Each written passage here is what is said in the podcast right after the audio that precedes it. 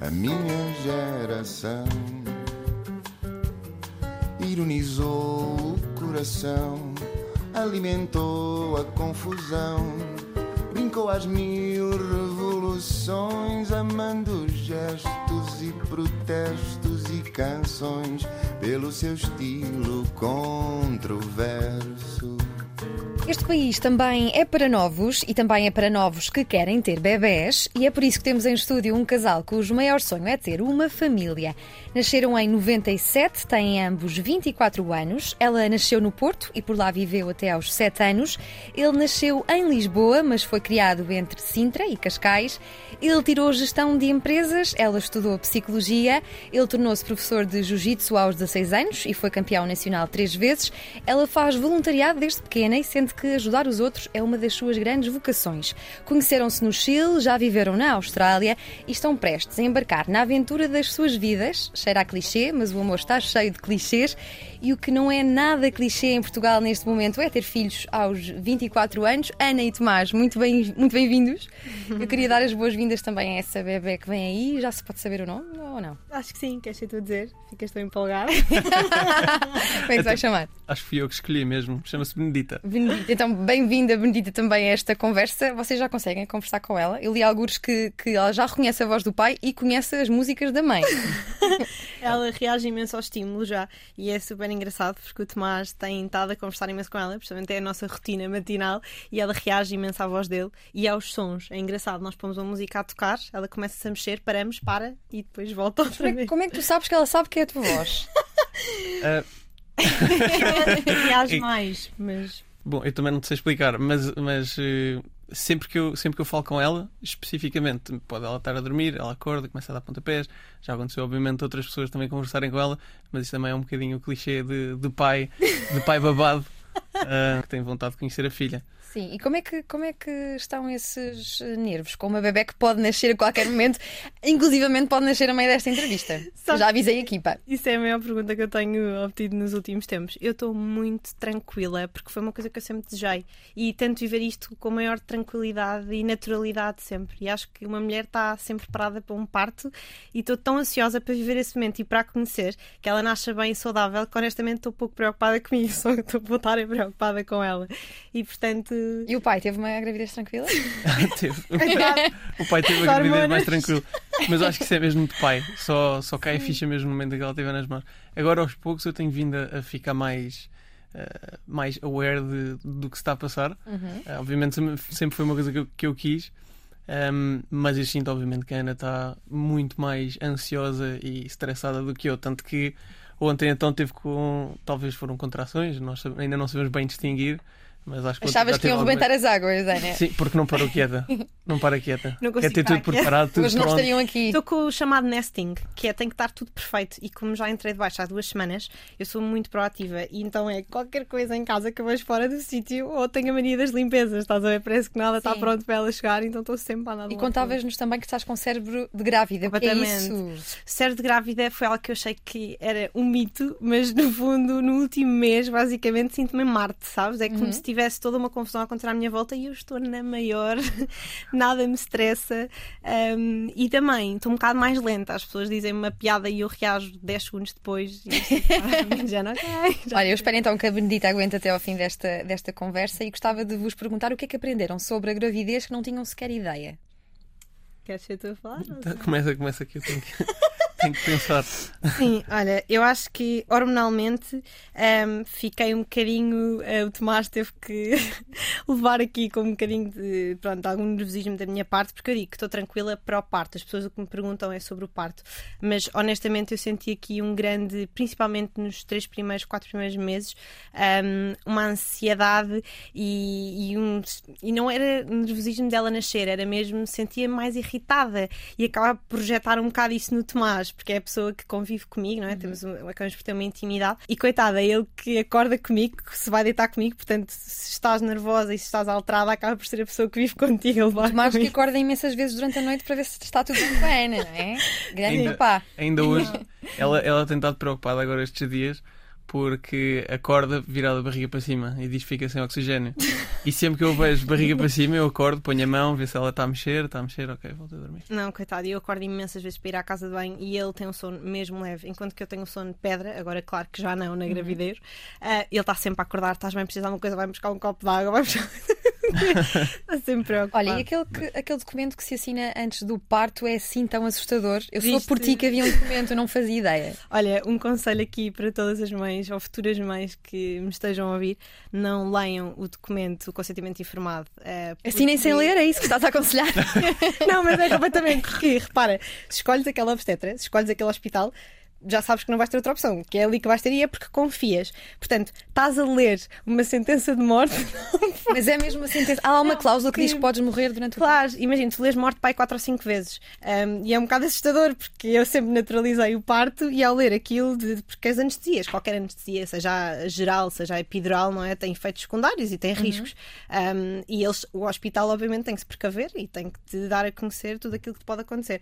E eu acho que mais vale a pessoa ir na ignorância. Mas isso é quando é parte natural. E quando é cesariana Como é também. que decidiste? Como é que faz essa decisão? Eh, Essa decisão depende imenso também do, do teu estado, não é? da tua saúde, do posicionamento da bebê. Muitas vezes a pessoa vai com a ideia de que vai ser um parto natural e à última hora, ou porque o cordão umbilical está enrolado, alguma coisa acontece, a bebê parece que não quer nascer, podem trocar. Ah, mas eu sempre quis parto natural, ah, sempre achei que ah, era o melhor para a bebê e para mim, não é? Sou jovem e a minha médica também é completamente adepta de partos vaginais. Ahm, e, e pronto, acho que hoje em dia, honestamente, eh, é engraçado, mas a maior parte das pessoas tem, tem cesariana Ahm, e obtém essa escolha por uma questão de ansiedade, porque tem medo da dor do parto. Eh, e também, engraçado, porque eu agora como acompanho muitas mães e muitas mães falam comigo pelo Instagram, era do género, custa-me, dá-me ansiedade não saber o dia em que eu vou ter a minha bebê. Perguntarem Mas quando é que não vai dizem ser o mais ou parto menos o dia. dizem-te o limite. Por exemplo, a mim disseram-me dia 23 de novembro, se a bebê não nascer, o parto será induzido. Ok. Mas estou sempre nesta incógnita, porque a partir das 37 semanas a bebê pode nascer e, portanto, estás E mentalizada nós, para inclusive, fomos agora, tivemos agora a última consulta com a, com a médica Uhum. ah, e a Ana disse: Não, esta é a consulta em que ela vai, vai ver pelo peso, pelo tamanho, etc. E vai conseguir eh, dar-nos uma, uma, Uhum. Estimativa. uma estimativa. E ela disse: Ah, epá, assim, hum, eu julgo, ou seja, geralmente os primeiros partos vão para as 39 semanas. Nós, "Ah, ok, como é que eu vou agora conjugar aquilo que eu tenho para fazer, os nossos. Eh, o trabalho, que é, uma, que é uma das minhas eh, preocupações, não é? Os objetivos. E olha, Tomás, como, como é que te preparas para ser pai? Fizeste leituras? Vocês compraram livros de, de- de gravidez, maternidade, paternidade? Sim, ehm, a Ana leu, eu não. Ela, a Ana sublinha depois disto. Isto é mais importante. Sim, não, mas eu, mas eu, eu vejo muita. Eu não leio assim tanto quanto devia. Gosto de ler, mas não leio assim tanto. Ehm, e coisas sobre partos, sobre maternidade, paternidade é algo que eu ainda tenho que me especializar mais. Eu acho que era como eu estava a dizer, acho que essa realidade vai, me vai atingir ehm, quando ela nascer. Mas eu vejo muito, muitos vídeos. ehm, Podcasts. bom, podcasts, obviamente, mas sobre maternidade, por acaso ainda não vi nenhum, mas Mas sobre co- como Eh, trocar fraldas e assim? trocar fraldas ensinaram, ensinou-me a, a senhora que foi lá à casa. Cláudia a- Xavier. a Cláudia Não, Xavier. nós preparámos Mas agora isso está muito na moda, não é? Nós Há uma enfermeira que prepare, que dê confiança aos pais. E ajudou-nos muito. Olha, nós tivemos duas opções. Eu, honestamente, tive uma sobrecarga enorme de trabalho, nos- até aos eh, oito meses de gravidez, posso dizer. Eh, quase nem tinha tempo. Eu chegava à casa e muitas vezes acabava de trabalhar à meia-noite, uma da manhã, da manhã. Portanto, depois posso também falar sobre isso mais à frente. Um, e, portanto, foi difícil conciliar o mentalizar-me e preparar-me para a maternidade e estar no trabalho a dar tudo. Uh, mas daquilo que fizemos foi muita gente, e por isso é que eu digo que às vezes há muita falta de informação.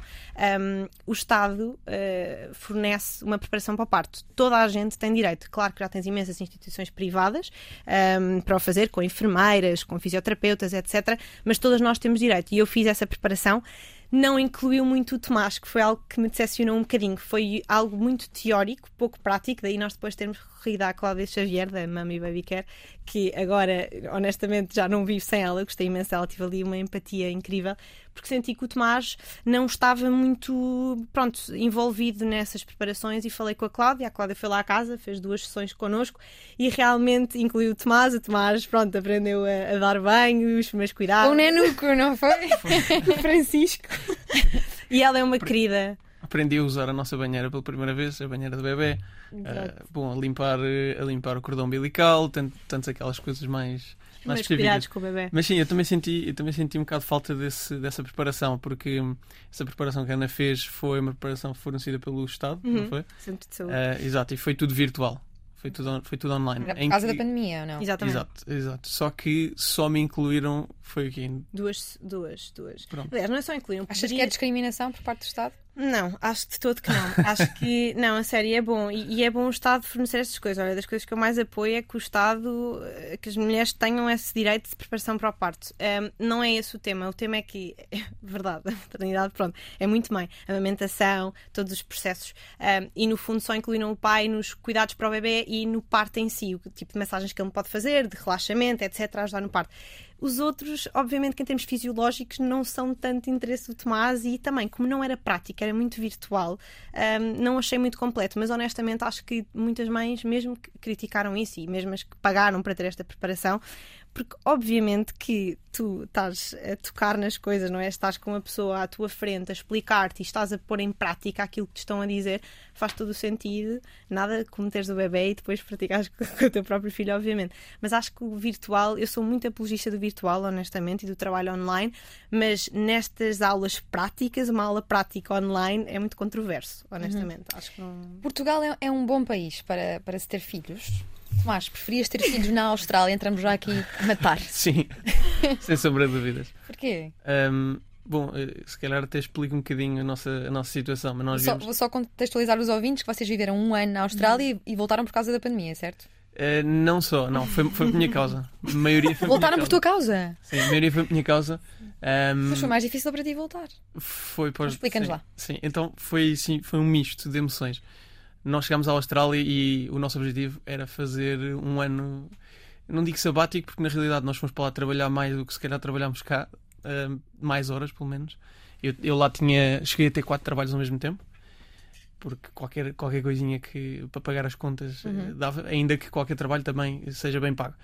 Mas então nós, à medida do que o tempo foi passando, nós realmente apaixonámos por aquele país e pela funcionalidade, uh, pelo, pela responsabilidade social que existe inclusive e, e, especificamente também na parte da maternidade, em que pagam, uh, bem, eu vou dizer um horror de dinheiro, porque para nós portugueses é um horror de dinheiro, para uma. Ou seja, mil dólares por semana, podes dizer? Sim, há entre 500, sim, exato, não, não sei bem qual é o número, mas há, pelo menos 500 são à vontade por filho, por semana. Uhum. O Estado paga e a mãe para estar com o filho em casa. E não sei durante quanto tempo, mas são. Eh, talvez anos, Sim, não é? é um grande incentivo à natalidade. É um incentivo gigante. Um, para não falar que a saúde, obviamente, para os residentes, para, para, para os é residentes é lá, é, é, é grátis, portanto, uma das melhores saúdes do mundo, possivelmente. Uh, e, um, bom, e, é mais, e, e, é mais ou menos isso. Portanto, há um incentivo gigante, há um grande apoio ao, aos pais. E depois a vida que nós vivíamos lá e que nós sentimos que um, os australianos vivem é uma vida muito mais uh, uh, ligada e, e direcionada para para a qualidade de vida, e vou, vou falar aqui de um clichê, se calhar, mas para a felicidade, na realidade. Ou seja, sinto que, e, e a parte difícil foi, foi isto, um, sinto que nós cá em Portugal, eh, a Ana concorda comigo, nós trabalhamos muito para, eu não diria só para pagar contas, mas para, para o status e para o posicionamento e para podermos dizer que temos esta profissão e que trabalhamos 12 horas por semana, por, por hora, por, por dia. Uhum. Já eu estou com o cérebro de grávido. um, sim, que trabalhamos, trabalhamos 12 horas por dia e que temos o carro X e a casa Y e que depois nada fica perfeito até. E por isso uhum. é que a uhum. maternidade também se atrasa mais. Mas na Austrália lá é, parece que é tudo mais fácil porque na realidade é qualquer trabalho que, que arranjes ser pedreiro lá é o trabalho mais bem pago da Austrália. É tudo Deixa-me fazer aqui uma parte, desculpa interromper, Tomás. O objetivo de nós termos ido para a Austrália foram duas grandes coisas busca de oportunidades de trabalho. Um, acima de tudo, nós, nós já sabíamos que queríamos ter uma família cedo e que queríamos juntar dinheiro. Um, e isto nós tínhamos, posso ter uma ótima qualidade de vida lá, mas também vivíamos há pobres, porque se as pessoas acompanharem as nossas aventuras, nós poupávamos, nós chegámos a comprar um carro de 200 dólares, que nem equivale a 150 euros, uh, renovámos o carro, o carro tinha aranhas, lagos, lá dentro estava a cair de podre, percorremos uh, o deserto todo do norte da Austrália com aquele carro, precisamente para poupar, porque o nosso objetivo era chegar com algumas poupanças para comprar uma casa, começar a estabilizar a nossa vida mais rapidamente, portanto, num ano e pouco conseguirmos isso tudo. E decidimos ir para a Austrália. Por acaso a ideia foi Tomás, a mais aventureira sou eu, mas a ideia de ir para a Ele Austrália. quis fugir da, da, vida europeia, não é? Sim. Tudo o que fosse menos parecido com a nossa vida cá. Encontraste Uhum. isso, Tomás? Encontrei. sim, sim, sem sombra de dúvida. Uh, porque eu já tinha estado, eu já tinha estado no Chile e foi aí que conheci a Ana. Uhum. Uh, fui para o Chile de Erasmus, estive lá quatro meses. Aqui não pode ser chamado Erasmus porque isso é só na Europa. Uhum. Mas fui de intercâmbio para o Chile, estive lá quatro meses, conheci a Ana. Uhum. Entretanto, obviamente nada aconteceu nessa altura. Mas. um, mas pronto, eu aí fiquei com uma vontade muito grande de conhecer uh, novas culturas Uhum. e experienciar novos, ver novos países, etc. Então, mal cheguei a Portugal, eu já vinha com a ideia de ir procurar outro país. E foi aí que eu comecei a pensar: ok, uh, Estados Unidos uh, não, não, me chama, não me chama muito. Uh, América do Sul já lá tive, Europa é tudo igual, portanto, África e Ásia são países, são, são continentes pouco desenvolvidos e, portanto, para a minha atividade profissional não é grande coisa, então só me restava ou a Oceania ou o Canadá. E então foi um no-brainer. E foi tão bom que quando voltaste ficaste triste, não é? Numa altura em que se fala tanto de saúde mental e ainda bem queres falar sobre essa, essa quebra psicológica, o que é que, o que, é que sentias? Bom, um, isso vai um bocadinho na consequência daquilo que estávamos a conversar há um bocadinho sobre, sobre a Austrália e o porquê de termos voltado foi, foi mais por minha, por minha decisão, porque tenho cá a família toda, tenho os quatro avós, uh, obviamente pronto, tenho os dois pais, tenho três irmãos, portanto uma, nós na realidade temos uma família muito grande e muito e és unida. muito ligado à família. Somos muito ligados, nós todas as quartas-feiras, agora menos por causa do Covid, mas todas as quartas-feiras somos à volta de 20 a 21 à mesa em casa dos meus avós, portanto é, nós somos bastante ligados. E eu principalmente sou muito ligado com, aos meus pais e aos meus avós, e à medida que o tempo passa, obviamente, meus avós têm 80 e poucos anos, eu senti muito uma responsabilidade de, de, de ter que estar cá a aproveitar pelo menos uh, os últimos tempos que, que, que, eles cá estão, não é? Uhum. Uh, pode ser um bocado triste se dizer e um bocadinho, se calhar, ansioso a mais, mas, mas eu senti um bocado essa responsabilidade depois de várias, várias até atividades que passámos na Austrália. E perdas que tivemos fortes. Exato, e perdas fortes, portanto, coisas que nos fizeram pôr a vida em perspectiva, na realidade.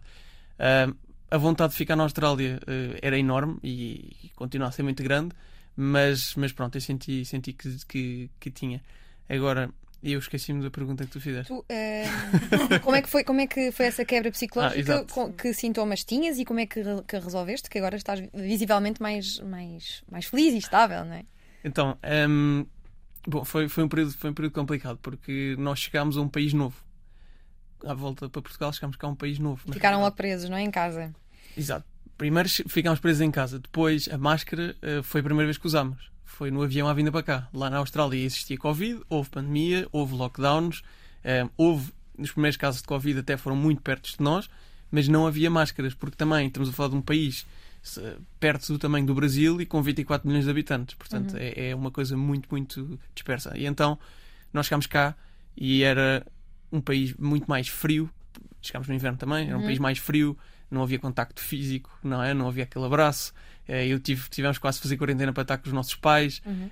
Um, portanto, e, e era uma altura em que o Covid também era muito, muito pouco ainda conhecido, o que é que, bom, o que, é que, podia, o que é que podia acontecer e quais é que eram as consequências. E, mas pronto, mas até aí tudo bem, eu estava estava muito motivado porque até tinha um projeto, um projeto familiar uh, que eu que eu estava a iniciar.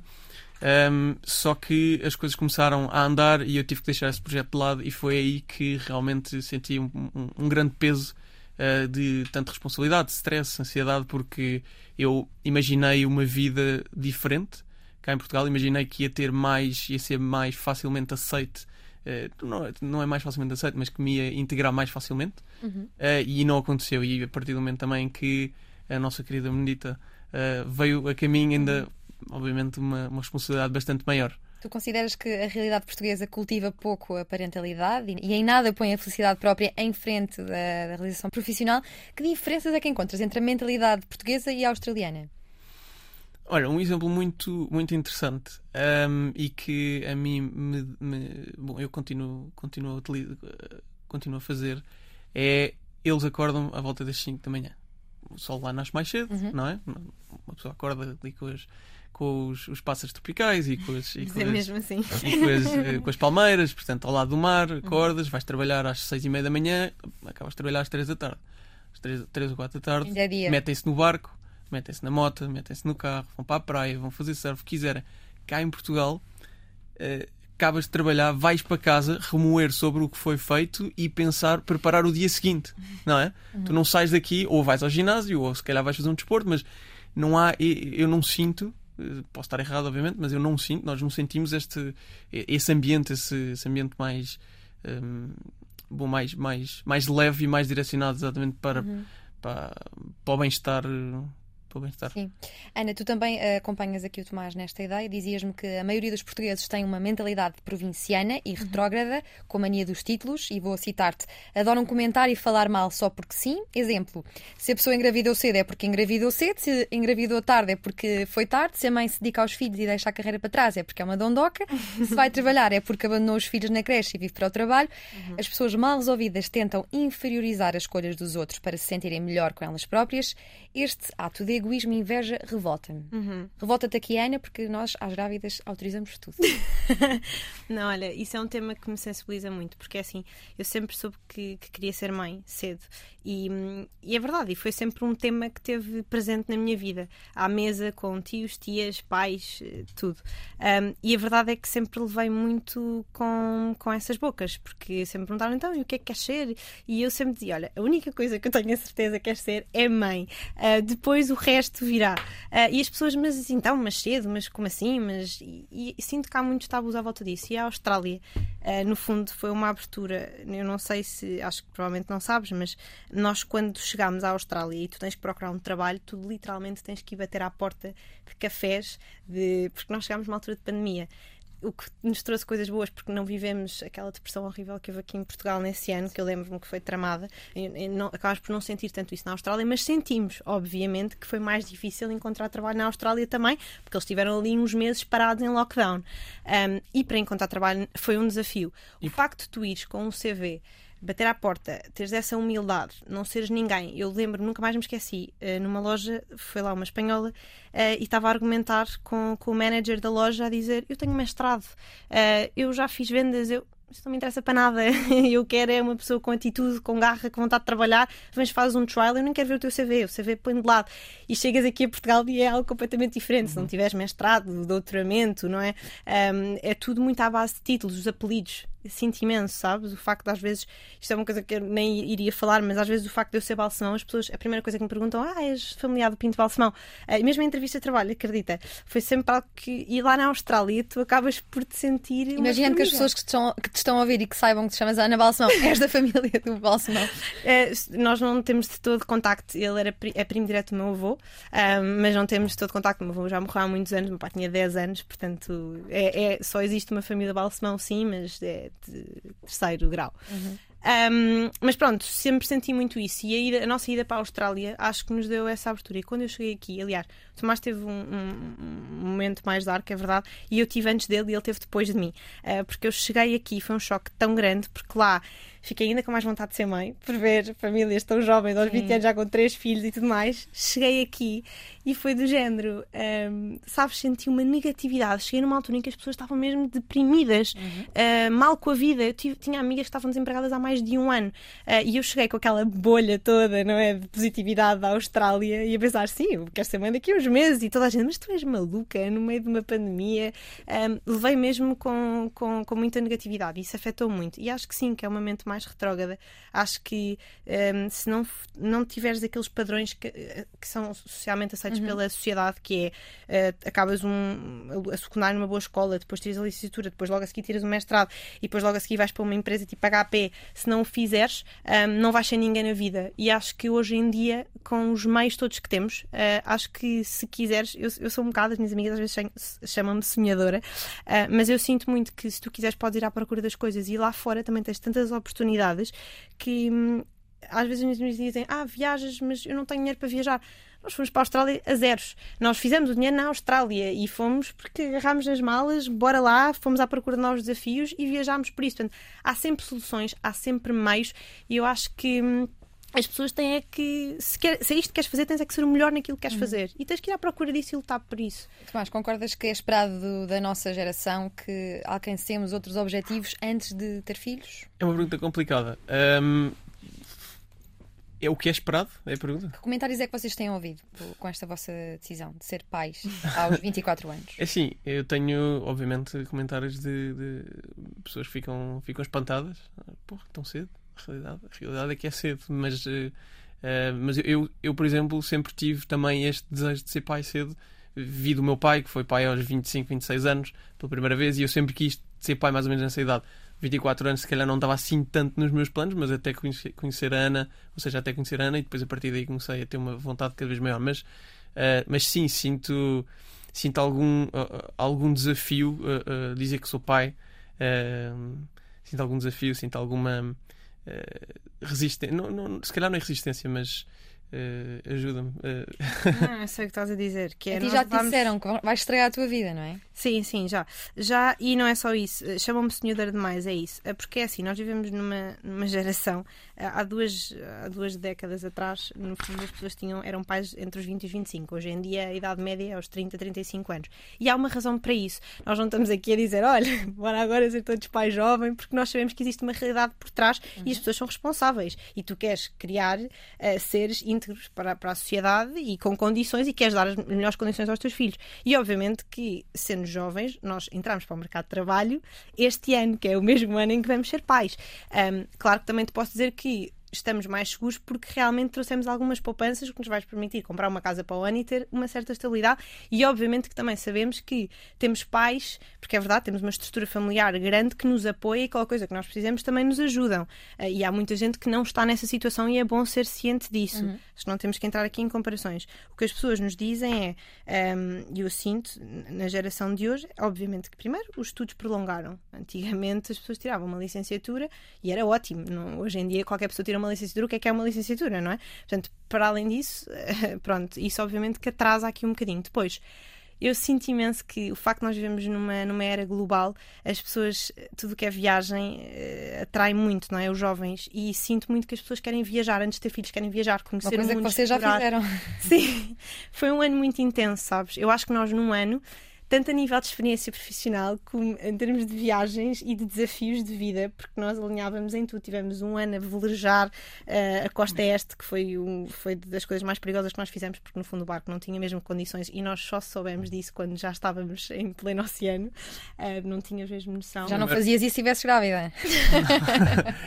eu já nem a deixava, até nós, nós ficámos lá mais tempo até por, por, por vontade dela, mas, mas é uma história interessante. Não, mas, mas foi um desafio, sabes? Nós, nós crescemos muito muito quanto casal, um, porque mesmo, é verdade, nós percorremos muitos Muita gente não sabe, mas nós tivemos duas semanas numa ilha um, sem condições, porque o, barco estava completamente estragado. Uh, o dinghy, nós nem sequer tínhamos barco de, de, de primeiros escolas, aquele barco é dinghy que se chama. Exatamente. salva-vidas, sim. Vosso salva-vidas, uh, e ficámos dois dias a, a, beber cocos, a comer coco e a beber líquido, água de Foi coco. mais até mais e os Ficaram em forma. Não, completamente. Depois, imagina. Assistimos o filme do, do Tom Cruise, do, do, Tom Hanks. É isso, e tu não podias propriamente ir a nadar para o barco, porque é assim: tu tens tubarões brancos, tens tubarões tigre, tudo que mata, pronto, tudo que mexe mata ali. E portanto, nós tínhamos na ilha aquilo que já tínhamos trazido antes, e era, imagina, restos de bolacha, resto, um, um bocado de pacote de arroz, um bocado de pacote de massa, e nós durante Pá, e uns dias estivemos a fazer, bem, vocês não imaginam o que é que nós comemos, mas nós sentíamos um verdadeiro Bear, bear, bear, bear Grylls, né? um, que, é um, que é uma pessoa que eu admiro imenso, por acaso, que adoro ver, sempre acompanha deste menino no National Geographic e as aventuras dele. Um, e, e, juro que nos sentimos nesse meio. E, e foi difícil porque hum, estávamos em pleno oceano, tempestades. Uma ilha deserta, que... não havia lá ninguém, nós ficámos nessa ilha 15 dias. Sim, tivemos, e tivemos lá sem barco, sem, sem, sem forma de chegar ao nosso barco durante, durante 4 dias ou 5 dias. Foram, foram os dias mais frios que nós apanhámos na Austrália, portanto, a fazer, a fazer fogueiras com, com, com lenha molhada, a comer cocos, a fazer refogar, a, a, fazer aqueles caldeirões gigantes que punhamos, punhamos arroz, batata, punhamos carne, tínhamos explicar tudo lá como é para que nós dentro. arranjámos um caldeirão. Exato, sim. Quem quiser saber mais sobre esta viagem incrível é só ir à página Tucangos, não é? Ainda está disponível para quem quiser saber mais sobre as vossas aventuras. Uh, para os números de há 30 anos, uh, em Portugal vocês não seriam pais cedo. Para os padrões atuais, sim. A idade média de uma mãe portuguesa ao nascimento do primeiro filho atualmente é 32 anos. Em, 90, uh, no, em 1990 era 27. Quando vocês nasceram em 97, a média era aos 28 anos. Isto são dados, da, dados da Pordata. Uhum. Um estudo da Francisco Manuel dos Santos indica que a média de 24 anos só aconteceu entre 1975 e 1985. Portanto, vocês são um casal de outro tempo. Acham que têm mais maturidade do que a maior parte de, das pessoas da vossa idade? Já nos chamaram isso, sabes? Está, está a ter imensa graça porque aquilo que a Ariana está a dizer. Já nos chamaram. Sabes que nós somos um bocadinho diferentes no sentido de, não acho que seja maturidade. Acho que somos mesmo de outra, de outra Sim, não é mesmo época. maturidade. Acho que toda a gente é diferente. Um, e eu, por acaso, uma das coisas que me fez apaixonar pelo Tomás, um, eu sempre quis ser mãe cedo e é verdade. Eu nunca amei sair à noite. Atenção, eu não sou uma chata que não me divirto. Eu amo dançar, amo socializar, mas sempre fui de estar numa conversa à mesa e com Festas controladas, não é? Festas controladas. Aquela coisa da discoteca, estar ali e embedar, por exemplo, eu nunca apanhei uma bebedeira na vida, só para perceber. E não é por Nem. ser a Miss Perfeita de Nem todo. tu! Não. Ah, muito bom. Não é de todo sermos vice perfeito de todo. Olha, o Tomás é porque és atleta de alta competição, também nunca. Já fui, agora já não, mas- Eras, sim, sim. pronto. E sempre teve de ter respeito e atenção com tudo o que seja álcool e tudo mais e os horários. Ahm, eu foi porque eu sempre fui muito extrovertida e acredita, eu divertia-me. Eu era a primeira pessoa a entrar na pista de dança e a última a sair. Nunca gostei e nunca senti aquela necessidade de para que é que eu vou beber se não gosto, isso já me divirte. Para quê? Então foi sempre um bocado assim, por isso é que nos chamam antiquados. Ahm, eu acho que não, não é por termos mais maturidade. Acho que é honestamente termos os dois uma vontade enorme. E desculpa, é, é Sim, tanto sim. isso com, obviamente, com o álcool, com o tabaco e com as drogas, a mesma coisa. Também nunca pegámos um cigarro, zero, nunca. É engraçado, somos, fugimos Uhum. um bocadinho, se calhar, à regra. Mas qual é que é a, a importância da família para vocês? Pois é. Ambos destacam a importância da mãe na construção da vossa Uhum. identidade e, e também eh, nesta vontade de constituir família. Uhum. Eu acho que é muito. tem muito a ver com a minha realidade também. Acho que isso influencia totalmente esta minha vontade de ser mãe. A minha mãe foi uma full-time mum até hoje. Hoje está a trabalhar, independente, portanto, é uma pessoa que eu admiro extremamente e, e viveu para nós, para mim e para o meu irmão. Ah, foi uma pessoa que só teve dois filhos porque sofreu de um cancro, então eh, já foi mãe aos 28, já não foi mãe aos 24 como eu, e por acaso foi uma das coisas que me fez eh, pensar, sabes? Eh, foi, foi mãe aos 28 e realmente depois teve ali 6 anos sem poder ser mãe porque teve que esperar, se o tumor, o tumor poderia obviamente voltar, Ahm, e foi lá que me pôs a pensar e, e género, se é aquilo que eu mais quero na vida, porque é que eu vou estar a adiar? Se a minha avó aos 21 conseguiu, porque é que eu aos 24 não irei conseguir? E acho que é uma questão de prioridades na tua vida. Ahm, mesmo, eu e o Tomás somos extremamente poupados. Ah, se calhar não vamos tantas vezes jantar fora. Ah, eu, se calhar, não estou sempre com as roupas da moda. Honestamente, estou falar a sério. Se calhar sou uma pessoa mais prática. Ahm, Não é se calhar, é definitivo. Evidentemente, sim. e não vamos também para fora, praticamente. Sim, com- pronto. E mesmo nas viagens nós somos poupados, sabes? Um, mesmo no tipo de viagem que fazemos no registro, nós gostamos é de uh, conhecer a cultura e acho que é muito mais giro aquilo que nós até falamos quando viemos cá gravar o promo, lembras-te do, do, do facto de ir para a casa das pessoas e, e nem tens que pagar, porque depois fazes uma troca, não é? Ficas. um, e acho que, que isso faz-te vivenciar muito mais as culturas e, e, e pronto, te enriquece muito mais. Um, e pronto, eh, acho que neste momento as minhas amigas, se calhar a prioridade delas é viajar, namorar, eh, ter o casamento perfeito antes de engravidar. Nós, por exemplo, adiámos o nosso casamento, não nos importamos de casar daqui a 2, 3 anos, porque são 20 ou 30 E mil então a euros se Benedita já vai poder ir ao casamento. É isso. Ser a menina das alianças. Então, eu acho mesmo que é uma questão de tu queres, consegues. Tens é que, se calhar, obviamente, prescindir de certas coisas, abdicar de certas coisas. Mas sabes que, sabes que eu acho que isso também vem naturalmente. Eu eu estou a sentir muito uma, uma diferença muito grande agora de prioridades. Ah, e é engraçado, e é, esse é o peso de ser pai, é o que eu sinto. Ah, sinto uma diferença muito grande nas prioridades, portanto, eu sou muito ligado ao desporto, às motas, às bicicletas, aos carros, etc. E portanto, há, se calhar há um ano atrás a minha prioridade era comprar o carro, fazer isto e fazer aquilo. Agora a minha prioridade é ter as coisas preparadas para a minha filha e se calhar, sei lá, ter, ter, uma, ter uma estrutura que obviamente ah, ah, para o fazer temos que abdicar, teria que abdicar de, de, de grande, de grande parte das minhas outras coisas e que daqui para a frente ainda, ainda vou ser mais surpreendido. E olha, um Isso. divórcio para uma criança pode fazer com que não se queira dar essa, essa experiência aos filhos, ficar uma espécie de, de trauma. Sim. Ah, é engraçado porque ah, bom, os meus pais estão divorciados desde os meus 5 anos, eu acho. Um, e, e sempre foi algo que, para uma criança, é o que eu sinto, obviamente, mas para uma criança desde que cresceu com isso, eu mal me lembro dos meus pais juntos, quando me lembro deles juntos era, eram eles a discutir. Uh, e com o meu pai música, música a fundo. Eu rio-me disto porque na realidade uh, isto, isto tem piada e nós todos rimos disso. Os meus pais dão-se super bem hoje em dia, mas, mas é algo que eu não sabia, ou seja, que eu quase metia na minha cabeça uh, que é assim que deve ser. Eu sinto, este, este, é o perigo que eu também vejo e, e, a, e a, responsabilidade que eu, que eu sinto ao ser pai é que uma criança vai sempre achar que tudo o que tu faças está bem. E portanto, e, portanto eu sentia um bocado, via os meus pais separados. O meu pai casou, a minha mãe, eh, pronto, entretanto também teve, teve outros namorados e casou. O meu pai também casou, teve, teve outro filho.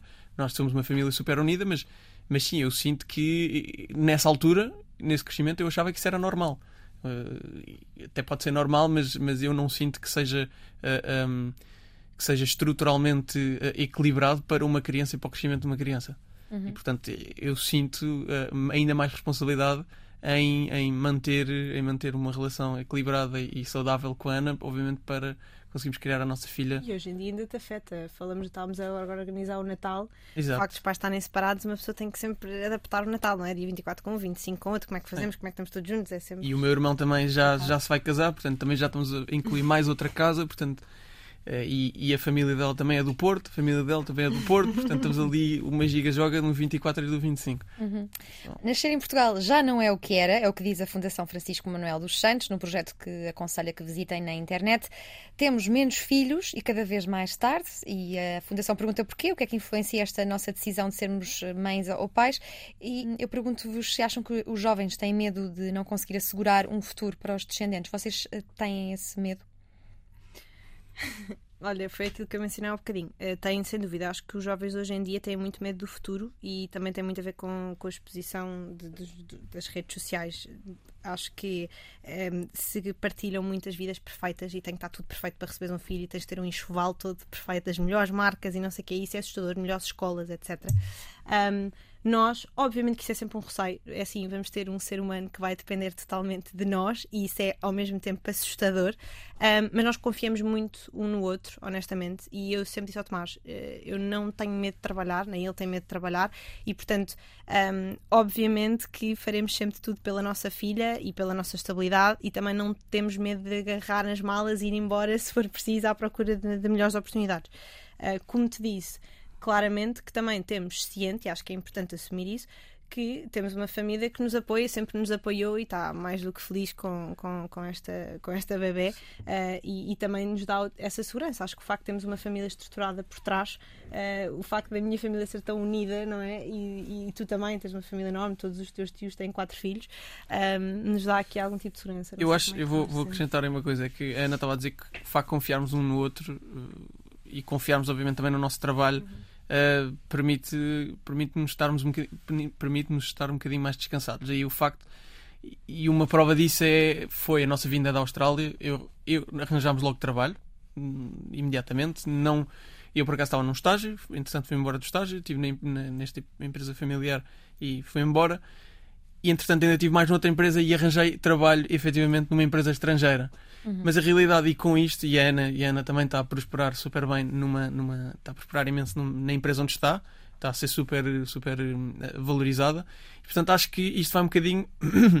Eh, depende muito também da nossa dedicação do nosso trabalho, uhum. não é? Uhum. E, é? E é o óbvio. Eu tinha muitas pessoas que me diziam: é pá, não voltes para Portugal, isto está horrível, não há trabalho.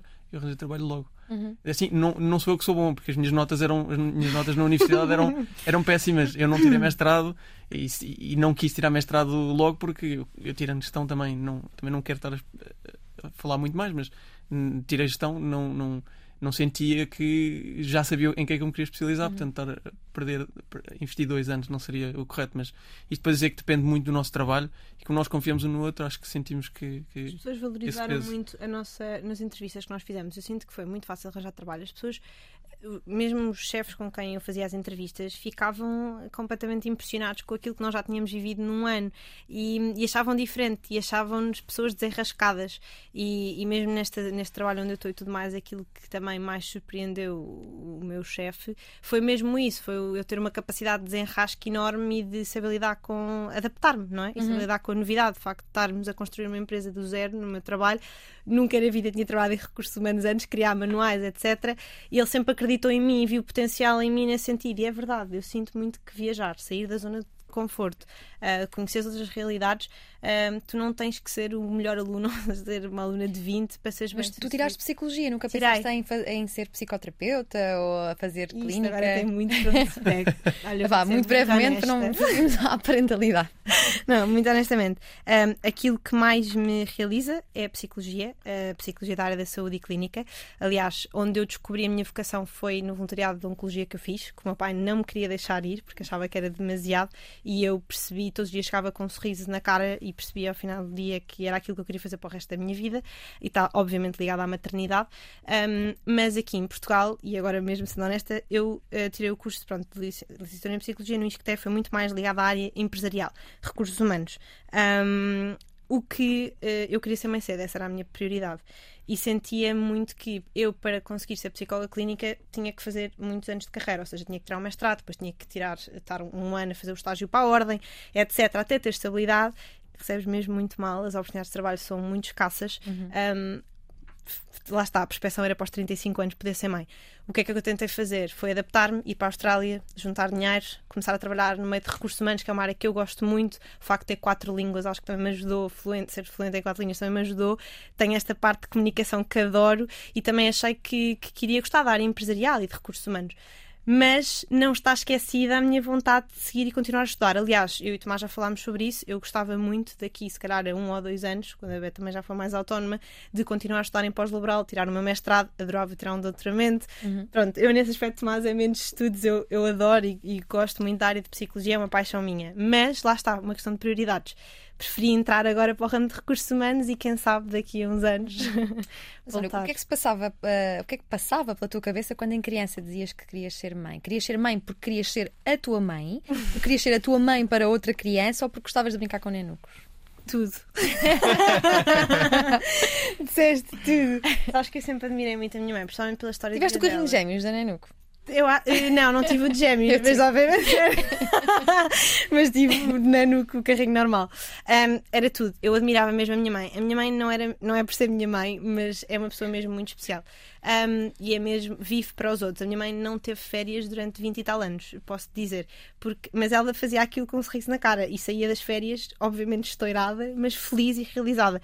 Posso dizer que fazia os lanches para os miúdos todos e eu fazia festas de 40 pessoas. Eu, as minhas festas eram conhecidas pelas festas mais giras da escola alemã. Algo que hoje porque... com o Covid é impensável. o quê? O quê? Algo que hoje com o Covid é impensável. Exato, porque a minha mãe, pronto, desmorava-se imenso e era de género, ok, uh, carnaval, minha mãe ia comigo, fazíamos disfarces todos à mão vivia para nós e não perdia uma aula minha de balé, não perdia uma aula minha de música, de piano para mim e para o meu irmão. E o facto de ter tido aquele cancro, e ela disse-me sempre: salvaste-me a vida, porque a minha mãe descobriu com a gravidez. Um, e então nós tivemos ali uma cumplicidade tão grande ao longo destes anos e eu sempre a vi a cuidar tão bem de nós, a proteger-nos e sei o quão bem isso me fez para ser uma pessoa segura e convicta de mim mesma um, que, que, sempre quis que os meus filhos também tivessem essa oportunidade, sabes? E tivessem uma mãe presente. Um, e lá está, o facto de também queria imenso ter um irmão, depois assisti ao parte do meu irmão, porque eu sou aquela pessoa creepy que adora ver partes no YouTube. Sério? Amo. Há partes no YouTube sequer. Ah, imensas, imensa coisa explícita. Com muitas visualizações? Sim. Depois chega a casa e estão os olhos dela assim, parecem duas bolas a de ver bola. Partes. A ver partes, a chorar. Agora estou super sensível, portanto sempre vejo um par. Aliás, sempre chorei a ver partes. Acho a coisa mais bonita à face da Terra. Um, mas, mas é isso. Sempre é engraçado, porque eu lembro-me de ir a um pediatra e uma pediatra já com 6 anos me perguntar o que é que és for grande? Eu quero ser mãe, quero ser como a minha mãe. Uh, sempre teve incutido em mim, sempre nasci com essa vontade enorme de de ter uma bebê a crescer dentro de mim e de, e pronto, de criar. Tu contavas-me que se pudesse escolher, dedicar-te-ias uh, aos teus filhos nos primeiros anos uhum. uh, de vida deles. E as boas notícias são que foi aprovado, ainda antes da Assembleia da República vir a ser uh, dissolvida para eleições, que pessoas com filhos até aos 8 anos de idade podem ficar em teletrabalho, desde que haja partilha entre dois progenitores e que trabalhem em empresas com 10 ou mais trabalhadores, que é o vosso, uhum. é o vosso caso. Uhum. Esta é uma proposta do PS que foi aprovada por unanimidade. Uhum. Vão usufruir? Olha, eu na minha empresa onde estou agora tenho total liberdade para isso, portanto, trabalhar remotamente e, irá ser certamente, em princípio, aquilo que, que eu vou fazer. O Tomás também, podes falar da tua, mas eles também eh, dão imenso valor ao trabalho remoto. Sim, eu, eu, bom, eu trabalho numa empresa que é alemã e holandesa. Uhum. Uma empresa cotada em bolsa em 18 bilhões, portanto é uma empresa muito, muito grande, chama-se Just Eat Takeaway. Concorrente uh, da Uber Eats. Concorrente da Uber Eats, exatamente. São os patrocinadores da Champions e por acaso não vejo futebol, mas sei isto porque, obviamente, o meu papel é de vendas, portanto, eu tenho que saber tudo sobre a empresa. Uh, mas o engraçado é que, tanto. Eu, eu entrei, obviamente, para esta empresa há, há um mês. Obviamente, eu já sabia que ia ser pai, não é? Eu avisei-os logo na primeira entrevista: eu vou ser pai, eles disseram, não tem problema nenhum. Isso não tem mínima de influência na, na, na entrevista. Uh, portanto, eles já sabem que eu vou estar fora um mês. O meu chefe está de licença de paternidade outro colega meu também entrou ao mesmo tempo que eu, também está em licença de paternidade. Portanto, isto tem muito uma influência de uma cultura estrangeira, cultura holandesa e alemã, que tanto quanto eu vi. Alemanha, então, sim. Sim, tem, tem, dão, dão, dão, licenças de maternidade de 60 e tal a 70 uhum. e tal semanas Cá em Portugal são 20 e poucas semanas, que é o equivalente a 6 meses, ou o que é, portanto. Não, são, falar... 4, 5, são 4 meses, podes estender para 5, mas só recebes 80% do ordenado e depois, se quiseres, tiras é um mês de férias da tua empresa, portanto já não tem nada a ver com. Não, e, se quiser, e então, se quiseres estender o resto do ano, e pagam de 20% do salário, que isso, é, isso então é uma coisa, é, é um, é um atentado obviamente para, uma mãe que, que não, tenha, não tenha as possibilidades de se aguentar ou não tenha a possibilidade de se aguentar sozinha e não queira deixar o filho na creche, porque uma creche também custa dinheiro, não é? Uhum. Uh, portanto, é um problema. Mas a Diana disse uma coisa e com razão, que, que foi. Uh, é, obviamente que eu acho que o trabalho remoto é incrível uh, para a criação dos filhos. Isso porque eu gostava muito de amamentar até o primeiro ano de vida. O facto de eu poder estar em casa, se calhar prefiro, em termos de despesas, que eu já estive a ver de creches, contratar alguém para me vir ajudar de manhã e estar mais focada na bebê de manhã e eu à tarde tento conciliar o trabalho uhum. com a bebê, mas posso estar a amamentar, posso estar a auxiliar, porque a mim faz muita confusão, vou ser honesta. Eu quando digo que gostava muito de ser uma mãe presente, eu tenho amigas que vivem para o trabalho e, e nunca dispensariam e passados 3 ou 4 meses de ser mães querem voltar para o trabalho. E eu respeito imenso isso, valorizo imenso isso. Atenção, eu só estou a dizer é o que eu quero ou o que eu gostaria de fazer. E a verdade é que um bebê até um ano não tem necessidades sociais. Muita gente diz isto, que tem que ir para a creche e não sei o quê, mas a verdade é que é importantíssimo a amamentação, é importante ele estar com, com a mãe e eu valorizo muito isso. E o que eu puder fazer até um ano para poder estar perto dela sem ela ter que ir para a creche, a partir de um ano, perfeito, vai para a creche, já interage com os outros miúdos e tudo mais acho ótimo e acho que obviamente que o teletrabalho acho que foi uma das coisas positivas que a pandemia trouxe, sabes? Uhum. Um, porque honestamente o facto de estarmos os dois em casa a trabalhar, podemos ir dividindo as tarefas, claro que não deve ser fácil com a bebê a chorar, mas lá está, podes contratar alguém, podes pedir ajuda dos avós, etc. E sabes que estar no espaço dela, uh, no espaço seguro, no ambiente, no habitat dela, no fundo, na casa dela, e também que se precisar de algum auxílio, tu estás ali logo para, para ajudar. Não? Mas é? esta mudança até aos 8 anos acho que é uma, uma mudança assinalada uh, em Portugal. E uhum. desde as, as, mudanças que ocorreram em 2019 no Código de Trabalho, deixámos de falar de licença de maternidade ou paternidade uhum. e começámos a falar em licença parental com Sim. um todo. Além das responsabilidades partilhadas por mães e pais, eh, também há famílias monoparentais ou compostas uhum. por casais uh, homossexuais. Pais e mães têm este direito uh, desde que a distribuição possa ser feita entre, entre vocês os dois. Uhum. Já se informaram sobre isto? Vão dividir as licenças? Sim. Como é que. Já nos informámos. Eh, o que vamos fazer é: o Tomás tem sempre direito a 28 dias. Portanto, independentemente da minha escolha do, dos 4 ou 5 meses com o bebê, portanto, vai usufruir desses 28 dias. Depois não vai ser partilhado, porque eu, como gostava de amamentar pelo menos até aos 6 meses, um ano, achamos que a prioridade, como ele está a trabalhar remotamente, é eu estar em casa com ela e ele estando a trabalhar de casa, também vai poder estar presente e tudo mais, mas não vamos fazer eh, partilhada. Contudo, apoio, sou totalmente apologista disso. Acho que o peso, hoje em dia é muito importante para a mulher uh, fazer carreira. Obviamente que a maternidade também é atrasada por causa disso, e acho que o facto de haver esta possibilidade do pai também poder ajudar e colaborar e ficar em casa com a criança, 200% de acordo. No nosso caso, pronto, achámos que podia eu ficar com uma licença de 5 a 6 meses e ele trabalhando em casa. E, e eu concordo muito também com a visão da Ana, não é? Uhum. E foi, foi isso também que me fez apaixonar por ela. Foi esta. Esta Uh, ser tão ser uma mãe nata uh, mesmo antes de ter filhos. Uhum. uh, e, e, e, por isso é que eu sempre concordei. Não era bem a minha visão porque também como os meus pais se separaram a minha mãe também teve a obrigação de começar a trabalhar logo aos meus 5 anos ou, ou, antes disso para se in, independentizar. Portanto, ambos, ambos os meus pais sempre trabalharam e, obviamente, eu não tive a sorte de ter uma mãe a full time, uh, embora também não tenha sido um aspecto negativo, mas eu valorizo muito isso na Ana uh, e, e, é por isso que eu também gostava que ela ficasse em casa o próximo ano inteiro, por exemplo, uhum. uh, se, se, tivesse essa, essa capacidade. Que, e é isso que nos está a fazer também trabalhar ainda mais arduamente para nos dar essa capacidade, embora seja total minha decisão, não é uma obrigação dela. Em relação aos incentivos à natalidade, para quem nos está a ouvir e a pensar em a eh, ser pai ou mãe, quais é que são os apoios atribuídos pelo Estado?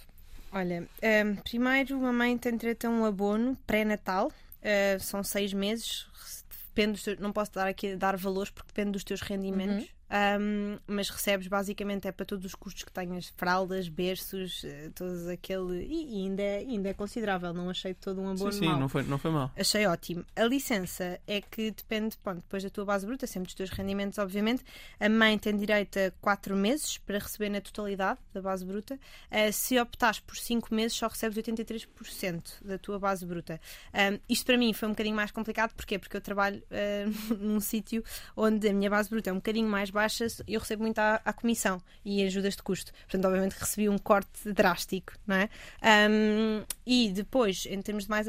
É isso, e era aquilo que eu estava a explicar. Se quiseres ficar seis meses, eh, só tens mesmo direito a uma licença de cinco meses, pedes depois à empresa para tirares um mês de férias uhum. seguido da tua maternidade. Se quiseres ficar um ano, são os tais 20 a 25% da tua base bruta, que nunca passa dos 200, 300 euros, não é? O que é um bocadinho quando há mais estabilidade e se calhar o, pai tiver um trabalho mais estável dá para fazer, mas é um pouco, é, não é muito viável e obviamente que as, as, as, mulheres depois também têm medo de perder o trabalho porque no fundo vão estar uhum. um mês fora das empresas e alguém vai estar lá a substituir e é difícil, não é?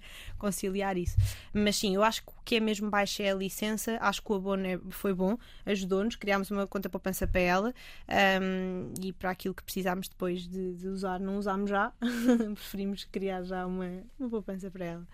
Mas é isso. Ana, o lema da tua empresa é pessoas felizes, uhum. empresas felizes. Dirias que podia, poderia ser o lema da maioria das empresas em Portugal?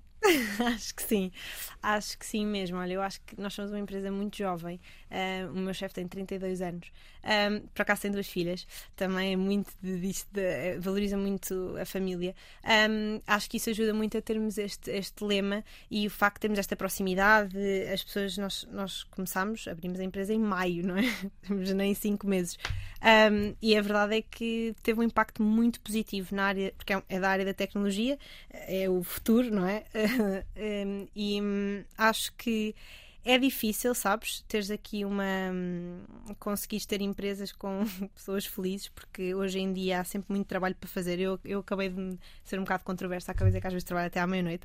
Isto foi diferente. O nosso objetivo, o meu chefe nunca me pôs a exigir trabalhar até à meia-noite, mas eu sabia que ao final de 5, 6 meses do meu trabalho ia estar de licença durante 6 meses uhum. e portanto tinha que dar para... tudo a, ali naquele momento, não é? E para além de que uma empresa a, a, a desenvolver-se numa fase inicial, tu tens que dar o litro uh, e de, das duas uma, ou te diferencias ou não te diferencias. Mas tu já estavas grávida quando foste para esta empresa sim. e entretanto já foste promovida. Sim, não é? Sim. Um, eu Isto, Achas que essa é a realidade na maior parte das empresas portuguesas? Não. honestamente, não queria estar a ser negativa, mas eu falei com vários. Não, é, não estás a ser negativa, estás a ser verdadeira e a ser realista. Uh, olha, vi, eu, pronto, acho que toda a gente tem LinkedIn hoje em dia. Vejo muitos uh, posts no, no, LinkedIn de pessoas que são despedidas uh, depois da licença de maternidade um, e isso custa-me muito. Um, no meu trabalho, olha, eu tenho uma relação ótima com o meu chefe. Um, ele conheceu-me noutra empresa onde eu tive, onde, onde, comecei este percurso dos recursos humanos e foi ele que me convidou para, para lançar este projeto com ele. Tu já sabias que estavas grávida? E eu já sabia que estava grávida. Ele falou com o CEO do grupo em si que nós estamos e o CEO perguntou, porque ele disse: Olha, está grávida, queria muito que ela lançasse este projeto comigo, há algum problema? E o CEO virou-se e disse: Problema porquê? Eh, mães jovens eh, têm uma estaleca dos diabos, portanto vem para aqui para trabalhar. Mas já te aconteceu uma outra entrevista em que não foi, não Sim, foi essa, não, um, essa atividade? No início, quando eu vim, tive, olha, e foi numa grande empresa, posso dizer, internacional. Muita gente ficou pasmada comigo por não ter aceito essa, essa proposta, porque ele realmente queria que eu ficasse lá a trabalhar. Um, e ele disse-me: ah, uh, estava na entrevista. Uh, ah, então, mas uh, jovem, não tens casa, noiva, sem trabalho. Uh, Gozou assim um bocadinho com, com, a, minha, com a minha vida. Um, e eu fiquei tão revoltada com aquilo, sabes? Uhum. Pensei, estou aqui a querer dar tudo 20, três anos, quando fui à entrevista, uh, cheio de vontade de trabalhar um, e ideias, e está aqui uma pessoa a desvalorizar-me, sabes? Um, Senti-me um bocado atacada com isso. Um, e obviamente que não aceitei. E a verdade é que aceitei um projeto muito mais pequenino, mas que me deu muito mais asas para voar e que hoje em dia, pronto, fui promovida e sinto que me enriqueceu a todos os níveis e não me arrependo de nada, uh, justamente porque trabalho com uma pessoa, eu tenho a sorte de trabalhar com uma pessoa com a mesma visão que a minha e que me dá toda a liberdade para eu ter a minha vida pessoal e gerir e conseguir gerir e conciliá-la com a vida profissional. Uhum. Tomás, tu és um apaixonado por gestão e negócios e consideras que a mentalidade portuguesa é um handicap muito grande para o mundo dos negócios. Queres explicar melhor esta ideia? Bom. Força. Bom, uh, sim, eu, eu, eu, eu, adoro, adoro gestão, adoro negócios desde, desde pequeno. Uh, eu comecei a dar aos jiu-jitsu, portanto, que era uma forma de fazer rendimento. Depois, entretanto, comecei a arranjar fontezinhas uh, de comecei a arranjar fontes, fontezinhas de rendimento também para, para começar a contar questões e comecei a me apaixonar, a ler livros e, e, e, a ida, e principalmente a ida para a Austrália, ver, ver, ver essa realidade, ver realidades também através da internet, obviamente, de empresas estrangeiras que principalmente, e vai tudo, vem tudo uh, a cabo, vai tudo dar à maternidade e à importância que as empresas dão uh, uh, aos recursos humanos eu sinto que, que, sim, que obviamente os recursos humanos são muito valorizados cá em Portugal. Eu até, eu até há uma frase uh, muito engraçada do acho que é George Bosch que ele diz que um, I'm not uh, I don't pay high salaries because I'm rich, I'm rich because I pay high salaries. E isto é uma realidade super engraçada porque que não existe em Portugal. Que não existe em Portugal e que é super valorizada, eh, por, por, por, exemplo, na empresa onde eu estou, que é super valorizado, porque obviamente, mais uma vez, a mentalidade é uma mentalidade externa. Uh, e, e, portanto acho que isso é, um, é uma coisa que cria um impacto muito grande uh, e que escraviza um bocado uh, as pessoas que estão a sair da, da, da universidade, que vão para, por exemplo, consultoria, que trabalham 12 horas por dia a receber misérias uh, uh, e a fazer contratações a receber misérias. Portanto, uh, é um bocado isso que eu quero dizer com, com, com quando. Um, que a mentalidade portuguesa é, é um bocado contraditória ao, ao crescimento cá em Portugal. Portanto, basta ver, basta ver o, o, o próprio PSI 20, que é o, o indicador português, que não para, não para de descer há vários anos, não é? Descobrir que vais ser pai mudou a tua abordagem com a vida e o jiu-jitsu aos 14 também teve um efeito parecido. O que é que encontraste no jiu-jitsu? E vais ensinar à Benedita? Ui, vai, vai ser uma faixa preta. Sem dúvida. Uh, é muito engraçado que eu aos 14 anos comecei. Eu, eu não tenho bem certeza se foi, entre, foi 13 ou 14, mas eu acho, mas pronto, mais certamente foi aos 14 anos. Encontrei uma academia de jiu-jitsu, tive um ano à procura dela, porque era ao lado da minha casa e eu nunca a encontrei porque era dentro de um condomínio. Eu morava, morava na Beloura com a minha mãe. Um, e, e, bom, e a Academia de Jiu-Jitsu era lá, eu andava lá sempre à procura. Um ano depois encontrei, consegui começar a treinar e eu mal entrei nisto, pensei, bom, isso vai ser o meu escape. É para aqui que eu venho sempre para ninguém me chatear. E, e, e foi essa a realidade. Eu comecei a treinar, uh, bom, inicialmente devia treinar três vezes por semana e depois aquilo começou a escalar um bocadinho mais. Comecei a ir a campeonatos, comecei a gostar. Sempre, foi, sempre fui a campeonatos também por, por diversão, mas mas foi um bocadinho por uh, uh, o desporto retirava-me grande, muito stress uh, e o facto de, de, do jiu-jitsu ser uma arte marcial de submissão, de, ao, ou seja, submeter o adversário à, nossa, à nossa experiência, à nossa técnica, isso faz, faz muita diferença até, até para nós. Ou seja, nós temos uma frase muito, muito engraçada na nossa academia que diz Leave your ego at the door. Bring only the necessary to fight for the positions. E, e isto é o engraçado, é que uma pessoa que tem um ego muito grande não dura lá muito tempo.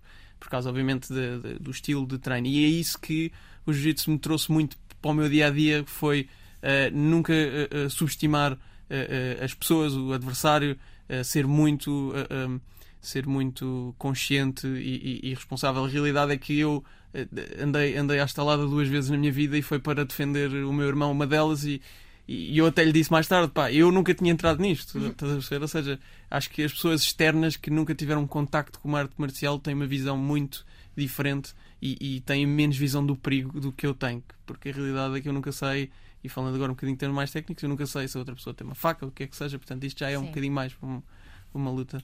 Já ensinaste a Ana algumas técnicas? Não, ela nunca quis. Às vezes, de vez em quando começava. Nós na Austrália era só rir, porque ele de vez em quando achava que eu era uma adversária e, e é aquilo dói. Aquelas. Não sei se já assististe a alguma aula de jiu-jitsu, mas aquilo é a primeira vez que eu fui assistir a uma aula dele fiquei assim de género. Isto é um bocado promíscuo. Olha, Ana, em relação a ti, aos 4 anos entraste na escola alemã do Porto, uhum. aos 7 na escola alemã de Lisboa, aos 16 na escola alemã eh, do Peru. Porquê a escola alemã e o que é que, que, é que te trouxe? Olha, a escola alemã foi uma decisão dos meus pais, obviamente. Um, eu tenho primos, eh, portanto, a minha tia foi casada com um alemão e os meus pais sempre tiveram uh, uma boa impressão da escola alemã. Sempre acharam que, como as, as nossas escolas são ótimas portuguesas, já tens o inglês garantido. Um, e sempre acharam que uma língua extra era uma mais-valia. Mas as aulas foi... são dadas em inglês? Há aulas dadas em inglês na, na escola alemã? É, em ah, alemão? É tudo em quem alemão. não conhece. É tudo em alemão? É tudo, tudo, tudo em alemão. Por isso é que tu sais de lá a falar fluentemente alemão. Uh, os exames todos só tens inglês em inglês e português em português. De resto é okay. matemática, biologia, química, é tudo em alemão. Nas três, quer do Porto, Lisboa ou Peru. Um, e a verdade. E pensas em alemão? Acontece. -te. Pensava muito, agora já há muito tempo que não, que não estudo em alemão e que não, não faço as coisas em alemão, mas acontecia-me, obviamente. Aliás, eu cometo imensos gafos e cometia antes quando saí da escola, porque nós, eu e as minhas amigas, um, que hoje em dia continuam a ser minhas amigas, não é? Falamos três línguas na mesma frase. Nós falávamos em alemão, em português, em inglês, em tudo mesmo, porque o nível de inglês dos alemães é muito bom. Sim. Um, eu conheço pessoas da escola alemã que falam muito bem inglês, daí eu achava que havia mais, mais disciplina. Não, não, mas eles exigem muito desde, desde sempre sempre. Um, e incutem muito em nós o pensamento crítico. Portanto, nós, em vez, eu lembro-me, em comparação com as escolas portuguesas, eh, eles tinham aqueles testes de um, escolhas, perguntas de escolha múltipla e não sei o quê, e nós foi sempre interpretação, análise, portanto, sempre puxaram muito pelo nosso desenvolvimento nas línguas. Um, e acho que isso foi muito importante. E senti também que era uma mais-valia. Aliás, mesmo agora, às vezes, sou contactada por Bosch ou empresas em alemãs só pelo facto de eu falar alemão, né? pela minha uhum. experiência académica ou curricular não é? Uhum. Uh, só o facto de saber falar fluentemente alemão, sou procurada. E acho que é uma mais-valia nesse sentido, a economia alemã, uhum. claramente. Em relação à educação, vocês já têm ideias muito claras do que querem passar, do que querem ensinar à Benedita? Falas, pronto, educação mais geral, estás a falar também de ensino, de Talvez, escolas. ensino e valores, vá. Sim, uh, olha, os nossos valores nós somos muito, temos muito em comum, a parte familiar, obviamente, não é? e a, a, escola, isto é uma questão também de prioridades. Nós, neste momento, foi o que eu disse ao Tomás, somos pais jovens. Um, claramente que eu gostava de pôr a minha, a minha filha na escola alemã, uh, acho que me trouxe muito mais, mais valias, como te disse, e também disse que nós temos 5 anos e eu, se quiser, posso só pô-la no quarto ano. Tu tens, são os AS-Schüler, como se costuma dizer em uhum. alemão, entram no quinto ano e, portanto, temos aqui alguma margem em termos financeiros financeiros para conseguir depois pô-lo na escola alemã.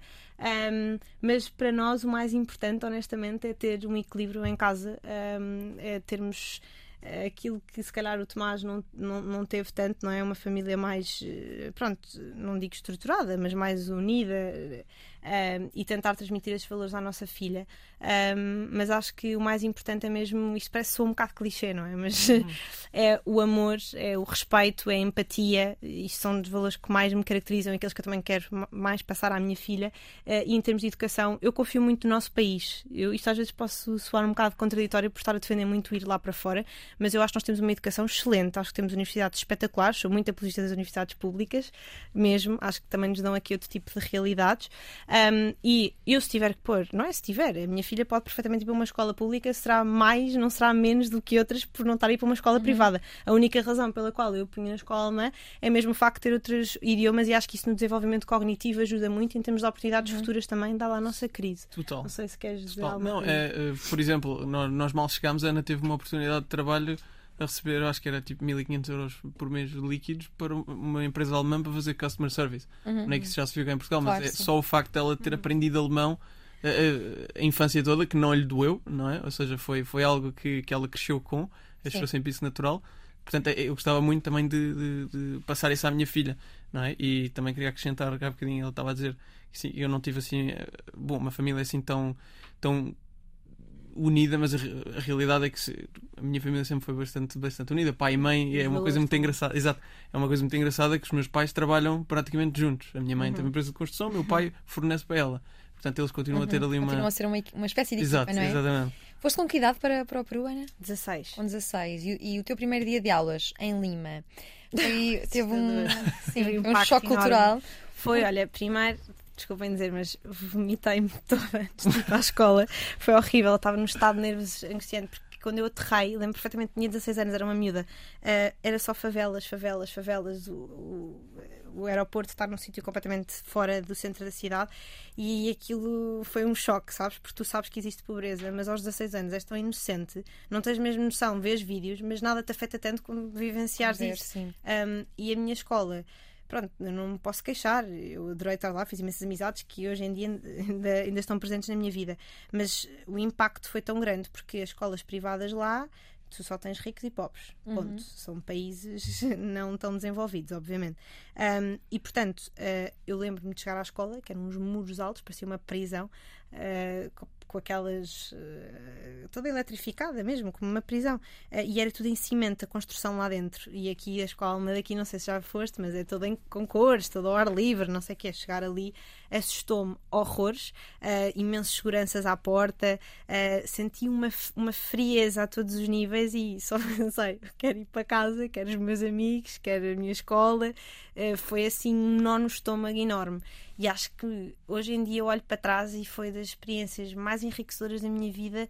Um, e hoje em dia, se eu sou uma pessoa tão prática e que dou tão, tanto valor às, às minhas pessoas e à minha vida, acho que se deve muito a isso, sabes? Eu hoje em dia agradeço aos meus pais por me terem dado essa experiência tão pequena. Não vou negar que me custou muito na altura, mesmo, uh, mas também me deu milhares de oportunidades. Olha, aqui às vezes é muito complicado fazer voluntariado em termos, em situações mais críticas, como é a oncologia e tudo mais, somos mais burocráticos lá é tudo muito mais informal. Eu tive contacto com tantas realidades, sabes, desde ir para favelas, construir casas, oncologia, trabalhei muito em psiquiatria também. Trabalhei não, fiz voluntariado, que eu sei que é uma área que tu gostas muito. Um, e era aos 16 anos, tu já tens contacto com tanta coisa e já te porem a teres, não era pacientes, mas eu no fundo uh, cuidava de, de, de, crianças em fases terminais. Uhum. Uh, cheguei a perder, a, a, ver as crianças a morrer à minha frente, não é? Isto com 16, 17 anos, tu conheces essas realidades, aprendes a lidar com isto obviamente que te torna mais forte, sabes? Uhum. E, e, e, é verdade, eu hoje sinto, sinto que estas coisas também são muito clichês. As pessoas chamam-me sonhadora, mas a verdade é que já passei também por muita coisa é, que me fez ter esperança, uhum. sabes? Uhum. E que me fez ser mais positiva. Também tiveste uma experiência na Costa Rica, num orfanato, Sim. com crianças vítimas de violência doméstica. Sim, também foi um choque. Imagino tenha sido muito duro. Sim, foi um bocadinho, porque olha, o primeiro impacto que eu tive foi três crianças que tinham chegado nesse mesmo dia com as caras completamente rebentadas, um, porque o pai, pronto, batia-lhes, batia a mãe, batia às três, um, e eu, no fundo, eu tinha 18 anos, sim, nessa altura, já era um bocadinho mais velha, mas claro que é sempre um choque tu, tu conheceres. Agora, eu sentir que naqueles dias que estive lá, poucas semanas, um mês, na verdade, porque é que é um mês na vida delas, mas tu sentis que podes fazer a diferença e que eu acompanhava-as eh, na, na, parte escolar e em atividades ao ar livre, fazia tudo com elas, falava com elas, um, lembro perfeitamente que isso mexia tanto comigo, porque fazia, fazia-as rir e sentia que é um dia, mas um dia em que tu podes fazer a diferença numa, na vida de uma pessoa. Uma, basta uma conversa, falares com elas, mostrar-lhes a tua realidade. Um, isso pode fazer a diferença. Pode. Eu lembro-me perfeitamente que que, que, mantive contacto e depois cheguei a enviar até cartas para lá e saber como é que elas se já tinham saído do orfanato, se não e tudo mais. Uh, e lembro que até o, o miúdo que mais me marcou era o mais problemático, era aquele que ninguém gostava, que era o que fazia mal, abusava de, de certas crianças, porque é o normal, é, é, a realidade que eles têm em casa, são miúdos de 7 anos, 8 anos. Um, mas gostou-me tanto e no final ele saiu de lá, deu-me um abraço e disse obrigada e, e, em quatro semanas o meu challenge foi mudar e tentar ajudá-lo a perceber uhum. que aquilo estava mal. Um, e é, é, tão bom isto, isto para uma pessoa, tu sentires que estás a ajudar num curto espaço de tempo as pessoas e crianças futuras, não é? Cidadãs do mundo, um, foi algo que lá está, me fez crescer e fez perceber que a minha vocação era certamente tentar, uh, o bocadinho que sou, a formiguinha que sou, ajudar e fazer a diferença na vida das pessoas. Uhum. E acho que a podes fazer mesmo. Um, e aí sim, sem dúvida que o Peru para mim foi um encontro de vocação e de vida enorme. Em relação à nossa geração, tu dizes que estamos sempre à procura da perfeição, Sim. nunca estamos satisfeitos, nunca é suficiente, o que leva também ao atraso da parentalidade. O que é que podes, que mensagem é que vocês podem deixar à nossa geração para uh, acalmar a ansiedade, aquela que se chama, diz que é a doença atual? Eu Sim. acho que é, nem tudo tem que estar perfeito. isso é, isso é, é quase uma, uma doença portuguesa que tem. Uhum. Ainda no outro dia uma, uma tia nossa disse, estava, estava a caracterizar isso e dizer, é pá, pois, porque as pessoas depois nunca mais, e depois tem que ter o carro perfeito, não sei o quê, a casa com a janela virada para ali, é e é um bocadinho isso. É um bocadinho isso que parece. Mas a Ana falava da, daquela tendência para comparar vidas através do que, que vemos dos sim. outros nas redes sociais. Tens que viver um dia de cada vez. Acho que as redes sociais, e eu própria uso as redes sociais, não é? Hoje em dia muito, mas acho que é, um perigo um, num certo sentido, que é tu vês as maiores influências da área da maternidade, obviamente que têm um estilo de vida alto. Um, e tu muitas vezes sentes-te inferiori... podes te sentir inferiorizada, porque pensas, ok, mas eu não tenho dinheiro para comprar aquele carrinho, ou não tenho dinheiro para comprar aquele berço, só para ter aquela casa e aquelas condições. E isso afeta e deixa as pessoas inseguras, faz com que elas atrasem lá está a maternidade. A maior parte das minhas amigas que eu falo é não, eu tenho que ter a casa ideal, tenho que estar casada, tenho que conseguir garantir que ela vá para a melhor escola, para a melhor universidade. E eu penso, calma, um, é preciso sermos mais práticos e, e, olharmos para aquilo que realmente interessa na vida. Não há o tempo, para mim, honestamente, daquilo que eu já experienciei na minha vida, não existe o tempo perfeito. Há pessoas às vezes a esperar até aos 35 anos e do nada uh, partem. Eu estou a falar disso porque eu e o Tomás, o ano passado, levámos com muitas perdas, principalmente eu, que perdi uma das minhas melhores amigas e, e fez, pôs a minha vida em retrospectiva, sabes? E eu pensei, se é isto que eu quero, se é esta a minha prioridade, porque é que eu vou atrasar? Se calhar daqui a, eh, aos 30 anos vou estar no meu auge da carreira e também não vai ser o tempo certo para ser mãe, porque vou estar no auge da carreira e não vou deixar isso para trás. Portanto, não existe, não vale a pena andarmos à procura, uh, porque ele não existe. Eu acho que é algo que vem dentro de ti. Quando te sentes preparada, tens que fazer. E acho que não te tens que comparar, porque acho que há muita falta de informação uh, e não precisas de, como eu já disse, de um enxoval perfeito para a tua filha. Tens é que ter uma estabilidade. Lá está, eu confio muito no Tomás, acho que temos uma relação estável, acho que estamos os dois no mesmo patamar, com, com as mesmas vontades e objetivos de vida, e acho que isso é o mais importante, uh, o que nos vai permitir uma estabilidade à nossa filha. O resto vem, vem depois, uhum. sabes? De acordo com o um relatório da ONU, em média os portugueses têm um ou dois filhos, mas na realidade gostavam de ter dois ou três. Vocês têm assim alguma ideia de um número que vos satisfizesse? Quatro. Quatro? A Ana quer cinco. Mas, mas eu disse que isto tem, tem, que ser, tem que ser medido pelo tipo de carro que se vai usar. Cinco já tem que ser um furgão. Mas tem imenso esta mania de dizer o tipo de carro, porque eu adoro furgões. Eu adoro aqueles carros. Não, é uma... O meu carro de sonho costumo dizer que é um Sim. furgão. Não, é uma brincadeira. Sim. É uma brincadeira. Mas eu e os meus irmãos nós somos quatro. Uhum. Uh, a Ana gostava de ter 5, mas a realidade é que a logística de 5 bom, chega a um ponto que já é, já é muito mais complicada, não é? Uhum. Uh, não, mas sim, 4 quatro, filhos, sim. quatro filhos ficámos contentes. Começando Olha, aos 24 Eu acho que a uh, Benedita um dia mais tarde vai ver esta entrevista e quando esta entrevista sair ela já terá nascido certamente, por isso querem dar-lhe alguma mensagem quando ela não está cá fora.